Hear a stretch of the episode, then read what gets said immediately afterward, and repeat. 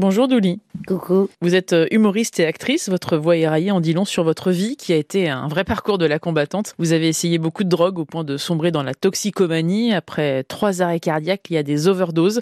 Vous avez décidé de remonter sur le ring et d'en découdre avec vos démons, avec un programme de sevrage d'un côté et les mots comme exutoire de l'autre. Ça a commencé avec un monologue, un comique, puis en 2020 le remplacement de Jules-Édouard Moustique à la présentation de l'émission euh, Groland sur Canal+, et puis France Inter dans nos murs avec cette chronique récurrente dans l'émission euh, C'est encore nous. La scène, Douli, est-elle devenue un moteur vital? Oui, je pense que c'est un des trucs qui m'a aidé à m'en sortir parce que j'ai toujours voulu faire ce métier. Et je pense que quand on n'arrive pas à s'en sortir d'un truc, il faut avoir un petit rêve, quoi, et s'y attacher. Ça veut dire que les mots euh, ont rapidement rempli les pages blanches, euh, ce qui est une belle revanche aussi, euh, puisque vous êtes atteinte de la maladie de, de Charcot-Marie-Tous, et que petite, vous n'arriviez pas à attraper vo- votre feuille. oui, Euh, on n'a pas le, la pince quand on a cette maladie, on n'arrive pas à, à tenir un stylo comme les gens normaux. Est-ce que c'est pas une belle revanche tout ça non, c'est chouette, c'est chouette, ça fait plaisir. Ça fait vraiment plaisir, et puis c'est chouette aussi de pouvoir euh, faire passer ce petit message d'espoir à, à ceux qui galèrent, quoi, et qui arrivent pas à, s'en sortir euh, des drogues ou de n'importe quelle addiction d'ailleurs. hein. Il faut s'accrocher à un, à un petit rêve. Il faut trouver son rêve et s'y accrocher.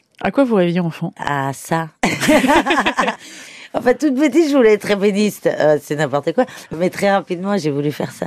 Là, vous êtes euh, sur scène hein, pour Hier J'arrête. Vous vous racontez, toujours avec cet humour euh, Oui. souvent fracassant d'ailleurs, parce que vous nous racontez des vraies scènes de vie, des vrais moments que vous avez euh, parfois subis, souvent subis d'ailleurs. Cet humour, c'est une carapace. C'est une arme aussi. Dans la vie, en général, il faut voir le côté dérision du moment, parce que sinon, on se flingue, quoi. Donc, je pense que oui. Il y en a qui pensent que c'est comme ma psychanalyse sur scène, pas du tout. C'est quelque chose d'assumé complètement depuis très longtemps. Donc non. Par contre, oui, pour faire passer un petit message, c'est chouette. Et puis ouais, c'est un exutoire de, fou de rigoler de sa vie, de rigoler de soi surtout. Je pense que ce métier euh, m'a beaucoup aidé parce que c'était comme un rêve de, le faire vraiment et de faire passer plein de messages et de, et de faire passer. euh, C'est pas évident de parler de l'héroïne à Monsieur Tout le Monde. J'ai mis du temps à les faire marrer dessus, quoi. C'est vraiment un mot qui choque. En plus, quand t'es une nana, si tu veux, c'est associé à la prostitution, euh, à plein de trucs, l'héroïne. Tu peux très bien être un junkie à l'héroïne et ne jamais euh, avoir été dans la prostitution, ni avoir volé, ni avoir menti. Moi, le seul mensonge que je faisais, c'était de pas dire que j'en prenais. Grâce à vous, euh, beaucoup réussissent à en parler aujourd'hui, parce que vous avez fait tomber cette notion de tabou. Ouais, Ça vous touche ça? Quand on vient vous voir Ça, à la ouais, fin d'un spectacle ça, ça ou qu'on vous beaucoup. écrit en vous disant grâce à vous, je suis en train de m'en sortir. Ah ouais, ça me touche énormément. Mais sincèrement, hein, vraiment, c'est... euh, Parce qu'en plus, dans beaucoup de centres de junkies, ils te font croire que tu vas rester toute ta vie euh, avec des substituts, ce qui est complètement faux, quoi. Tu peux très bien dire euh, non, c'est bon. C'est toi qui décides. C'est pas un médecin, c'est pas ton corps. D'ailleurs, c'est ton cerveau qui décide de non, c'est fini. Et donc, du coup, oui, ça, ça me touche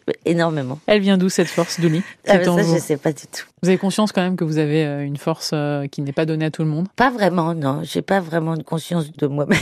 Parce que non, mais on se rend pas compte à quel point c'est difficile de sortir de Ouais, ça. Une addiction aussi puissante avec Ouais. toutes ces drogues, euh, Ouais, c'est quasiment limite impossible. Beaucoup d'addictologues le disent d'ailleurs. Oui, et pour autant, euh, je pense sincèrement que quand on a vraiment marre d'un truc, si tu veux, moi, quand il y a des, des junkies qui m'écrivent, genre, dis-moi les petites clés que j'ai eues. Après, bien évidemment, il y a tellement de facteurs qui rentrent en compte. Toi, euh, comment tu vois ton addiction, toi, comment tu vois ton avenir? Les gens qui t'entourent aussi, c'est quand même important, euh, très important, les gens qui t'entourent. Comment vous avez fait pour en sortir alors? Il y a eu un sevrage? Euh, oui, j'en ai fait plusieurs, mais euh, celui qui a vraiment marché, c'est en Israël. Je suis partie voir un médecin en Israël. C'est ma grand-mère qui avait trouvé ce mec-là. Bah, l'histoire est très jolie, mais le mec voulait pas me prendre au début parce qu'en fait, j'avais déjà posé un pied en Israël. Il avait pas eu mon dossier médical. Et quand il l'a vu, il a dit, oulala, mais non, pas du tout, cette personne est déjà morte. Donc il a dit, non, non, elle va mourir ce soir, demain, je veux pas être responsable de ça.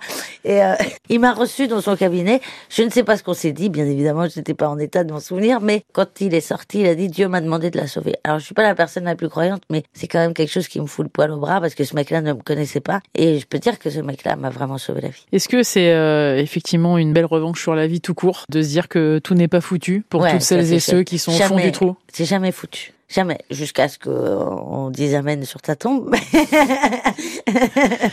Mais c'est jamais foutu. Jamais. Il faut jamais dire c'est foutu. Merci infiniment, euh, Douli, d'être passé dans le monde d'Elodie euh, sur France Info. Merci, Euh, Hier, j'arrête est donc euh, disponible. Réservez vos places. Merci, Merci beaucoup. beaucoup.